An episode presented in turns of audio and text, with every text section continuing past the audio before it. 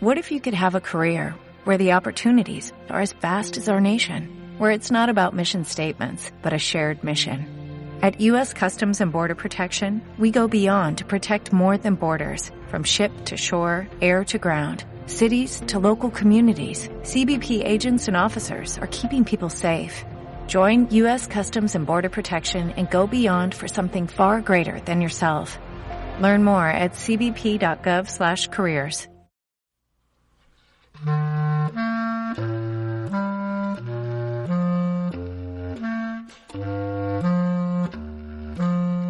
Lecturas para mantenerse vivo. Bienvenidos, soy Paola Cárdenas en la edición y Gabriel Lopera en la lectura. Las mil y una noches.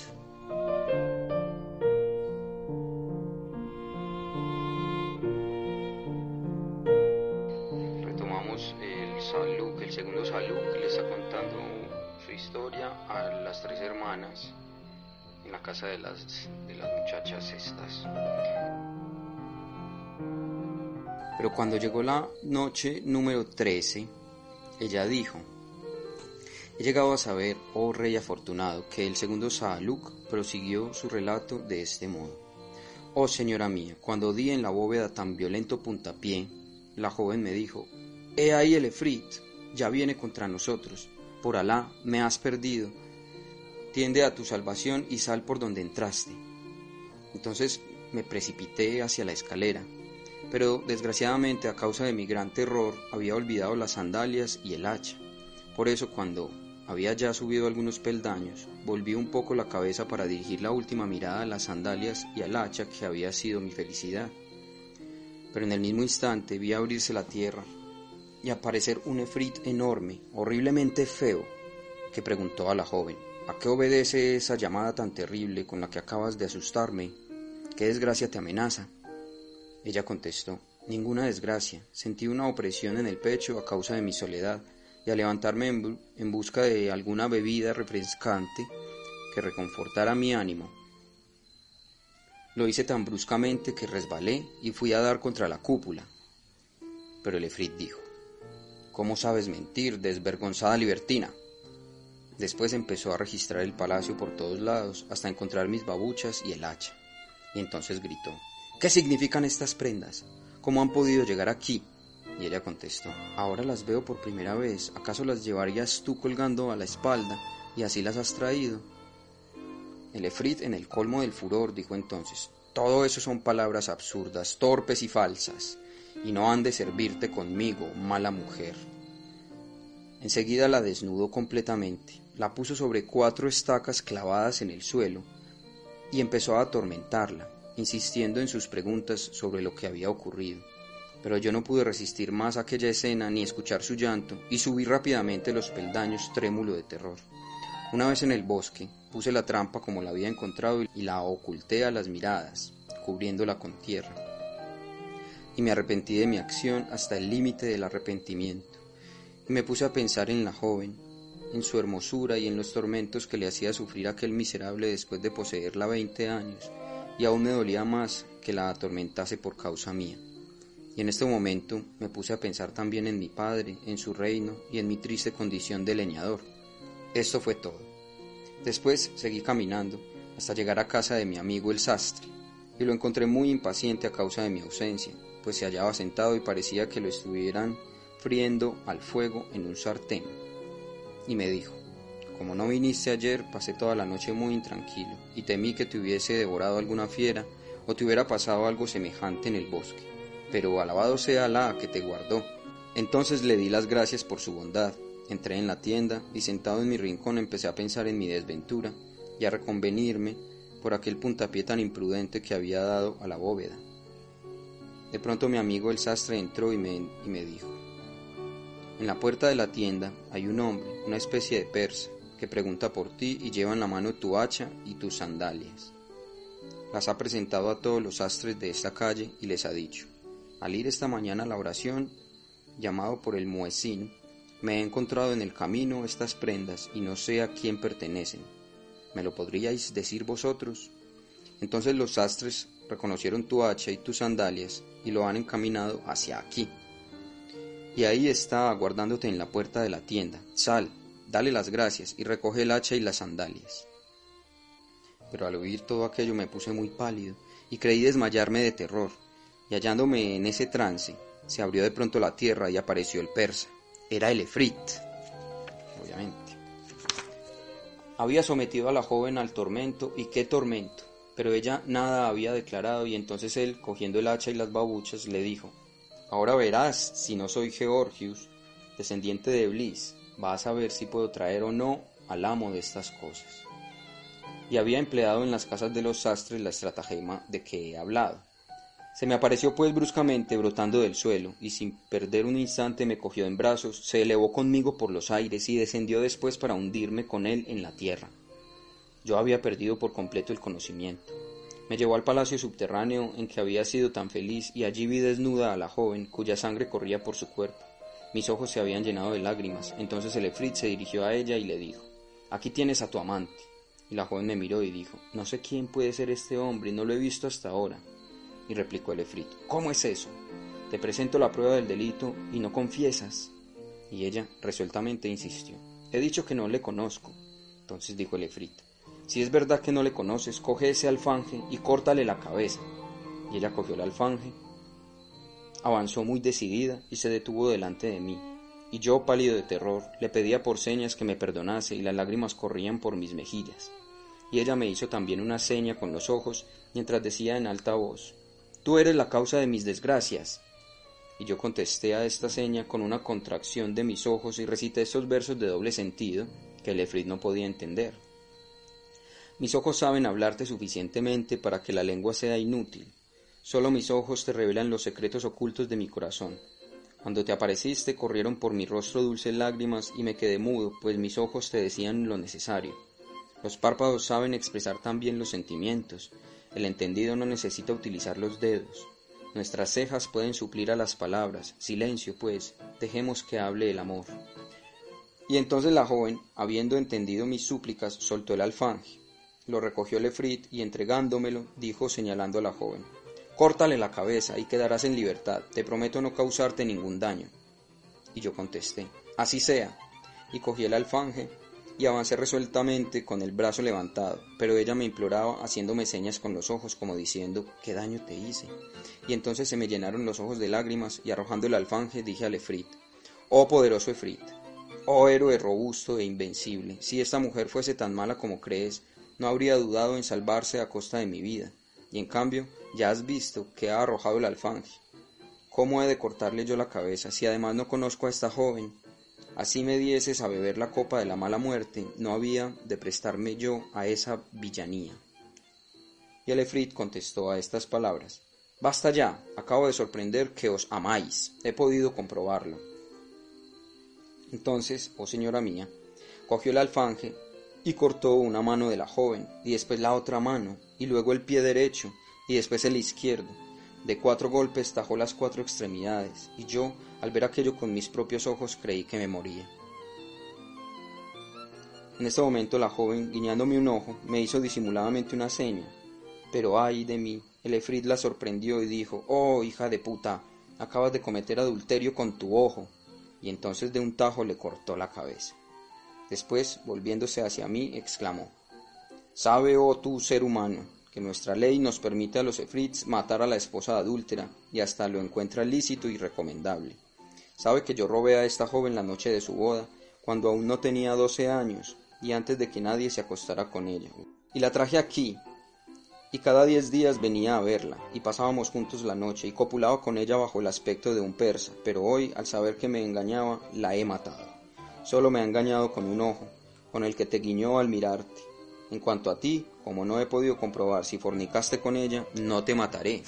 Pero de todos modos, algo he de hacerte para que no te rías a mis espaldas y para humillar tu vanidad. Te permito elegir el mal que quieres que te cause.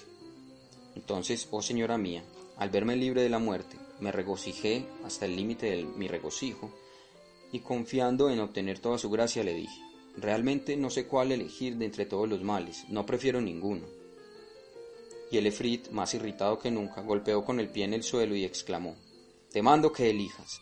A ver, ¿bajo qué forma quieres que te encante? ¿Prefieres la de un borrico, la de un mulo, la de un cuervo, la de un perro, la de un mono? Entonces yo, con la esperanza de indulto completo y abusando de su buena disposición, inmediatamente le respondí, Oh mi señor Georgius, descendiente del poderoso Eblis, si me perdonas, Alá te perdonará también, pues tendrá en cuenta tu clemencia con un buen musulmán que nunca te hizo daño. Y seguí suplicando hasta el límite de la súplica, postrándome humildemente entre sus manos y le decía, no me condenes injustamente. Pero él replicó, no hables más si no quieres morir. Es inútil que abuses de mi bondad, pues tengo que encantarte necesariamente. Y dicho esto, me cogió, hendió la cúpula, atravesó la tierra y voló conmigo a tal altura que el mundo me parecía una escudilla de agua. Descendió después hasta la cima de un monte y allí me soltó.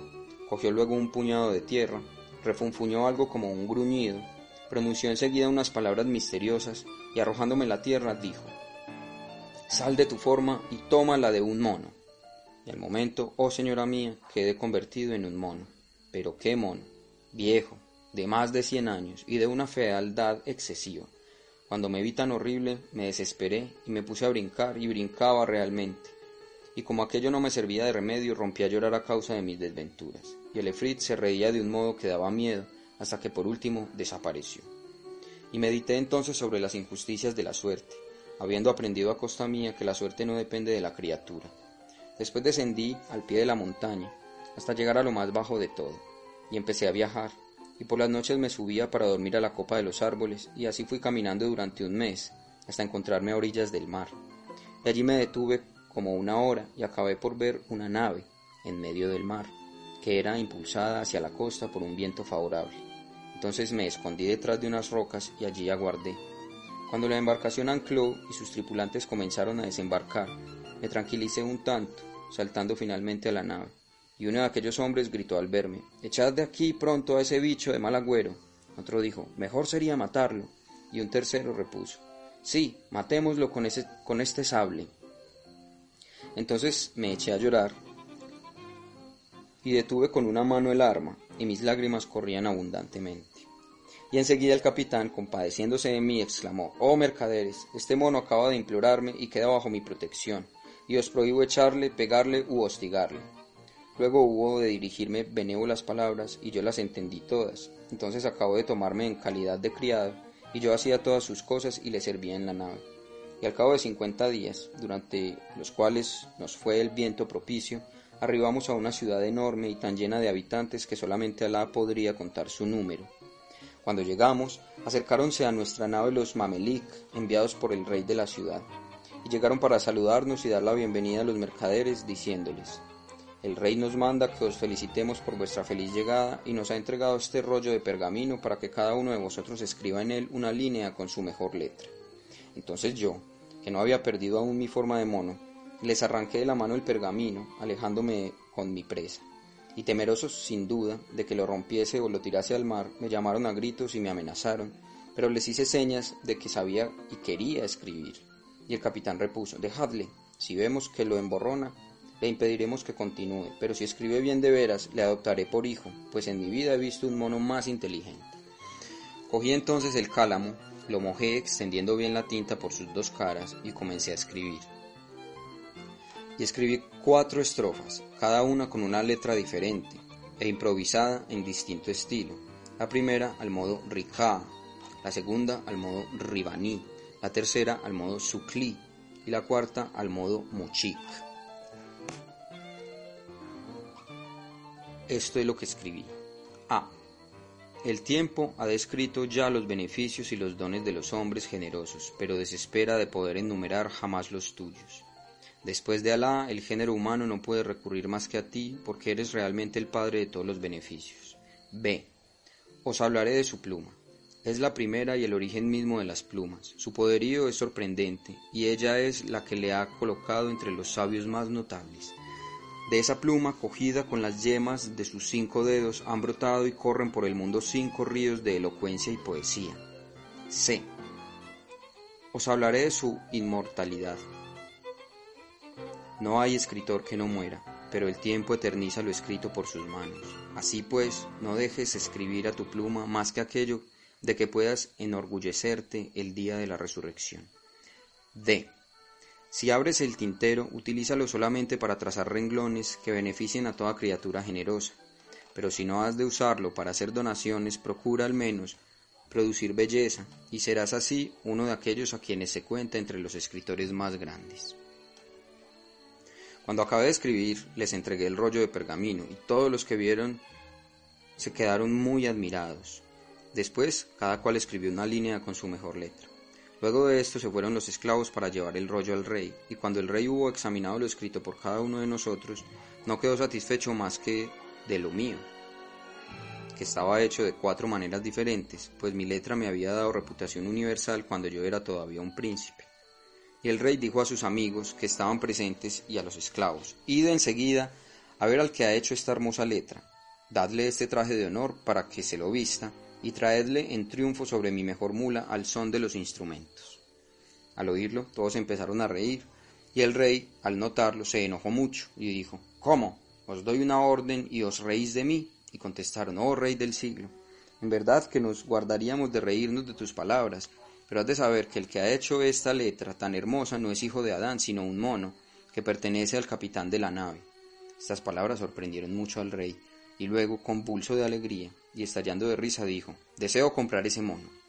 Y ordenó inmediatamente a las personas de su corte que cogiesen la mula y el traje de honor y se fuesen a la nave a buscar al mono, y les dijo, de todas maneras, le vestiréis con este traje de honor y le traeréis montado en la mula. Llegados a la nave, me compraron a un precio elevado, aunque al principio el capitán se resistía a venderme, comprendiendo por las señas que le hice que me era muy doloroso separarme de él. Después los otros me vistieron con el traje de honor, montáronme en la mula y salimos al son de los instrumentos más armoniosos que se tocaban en la ciudad y todos los habitantes y las criaturas humanas de la población se quedaron asombrados, mirando con interés enorme un espectáculo tan extraordinario y prodigioso. Cuando me llevaron ante el rey y lo vi, besé la tierra entre sus manos tres veces, permaneciendo luego inmóvil. Entonces el monarca me invitó a sentarme y yo me postré de hinojos. Y todos los concurrentes quedaron maravillados de mi buena crianza y mi admirable cortesía. Pero el más profundamente maravillado fue el rey, y cuando me postré de hinojos, el rey dispuso que todo el mundo se fuese, y todo el mundo se marchó. No quedamos más que el rey, el jefe de los eunucos, un joven esclavo favorito, y yo, señora mía. Entonces ordenó el rey que trajesen algunas vituallas, y colocaron sobre un mantel cuantos manjares puede el alma anhelar, y cuantas excelencias son la delicia de los ojos. Y el rey me invitó luego a servirme, y levantándome y besando la tierra entre sus manos siete veces, me senté sobre mi trasero de mono, y me puse a comer muy pulcramente, recordando en todo mi educación pasada. Cuando levantaron el mantel, me levanté yo también para lavarme las manos, volví después a lavármelas, cogí el tintero, la pluma y una hoja de pergamino, y escribí lentamente estas estrofas ensalzando las excelencias de la pastelería árabe. Oh pasteles, dulces, finos y sublimes pasteles, enrollados con los dedos, vosotros sois la triaca, el antídoto de cualquier veneno nada me gusta tanto, y constituís mi única esperanza, toda mi pasión. El corazón se me estremece al ver un mantel, bien extendido, en cuyo centro se aromatiza una quenafa, nadando sobre la manteca y la miel en una gran bandeja. Una quenafa es una especie de pastelillo hecho con fideos muy finos. Oh quenafa, quenafa fina y sedosa como cabellera, mi deseo por saborearte, oh quenafa, llega a la exageración y me pondría en peligro de muerte al pasar un día sin que estuvieses en mi mesa. Oh, qué nafa. Y tú, jarabe, adorable y delicioso jarabe, aunque lo estuviera comiendo y bebiendo día y noche, volvería a desearlo en la vida futura. Después de esto dejé la pluma y el tintero y me senté respetuosamente a alguna distancia, y no bien lo leyó el rey, se maravilló asombrosamente y exclamó, ¿es posible que un mono posea tanta elocuencia y sobre todo una letra tan magnífica? Por Alá, es el prodigio de los prodigios. En aquel instante trajeron un juego de ajedrez, y el rey me preguntó por señas si sabía jugar, contestándole yo que sí, con la cabeza. Y me acerqué, coloqué las piezas y me puse a jugar con el rey, y le di mate dos veces. Y el rey no supo entonces qué pensar, quedándose perplejo, y dijo, si este fuera un hijo de Adán, habría superado a todos los vivientes de su siglo. y ordenó luego al eunuco, Ve a las habitaciones de tu dueña, mi hija, y dile, oh mi señora, venid inmediatamente junto al rey, pues quiero que disfrute de este espectáculo y vea a un mono tan maravilloso. Entonces fue el eunuco, y no tardó en volver con su dueña, la hija del rey, que en cuanto me divisó se cubrió la cara con el velo y dijo, Padre mío, ¿cómo me mandas llamar ante hombres extraños? Y el rey dijo, Hija mía, ¿por quién te tapas la cara si no hay aquí nadie más que nosotros? Entonces contestó la joven, ¿sabe, oh padre mío, que ese mono es hijo de un rey llamado Amarus y dueño de un lejano país? Este mono está encantado por el Efrit Georgius, descendiente de Eblis, después de haber matado a su esposa, la hija del rey Acnamus, señor de las islas de Ébano. Este mono, al cual crees mono de veras, es un hombre, pero un hombre sabio, instruido y prudente. Sorprendido al oír estas palabras, me preguntó el rey, ¿es verdad lo que dice de ti mi hija? Y yo con la cabeza le indiqué como era cierto y rompí a llorar. Entonces el rey le preguntó a la hija, ¿por qué sabes que está encantado? Y la princesa contestó, oh padre mío, siendo yo pequeña, la vieja que había en casa de mi madre era bruja muy versada en la magia y me enseñó este arte. Más tarde me perfeccioné en él y aprendí más de 170 artículos mágicos de los cuales el más insignificante me permitiría transportar tu palacio con todas sus piedras y la ciudad entera detrás del Cáucaso y convertir en mar esta comarca y en peces a cuantos la habitan. Y el padre exclamó, por el verdadero nombre de Alá sobre ti, oh hija mía, desencanta a ese hombre para que yo le nombre mi visir. Pero es posible que tú poseas ese talento tan enorme y lo ignorase. Desencanta inmediatamente a este mono, pues debe ser un joven muy inteligente y agradable. La princesa respondió, de buena gana y como homenaje debido. En este momento de su narración, Scheherazade vio aparecer la mañana y se cayó discretamente.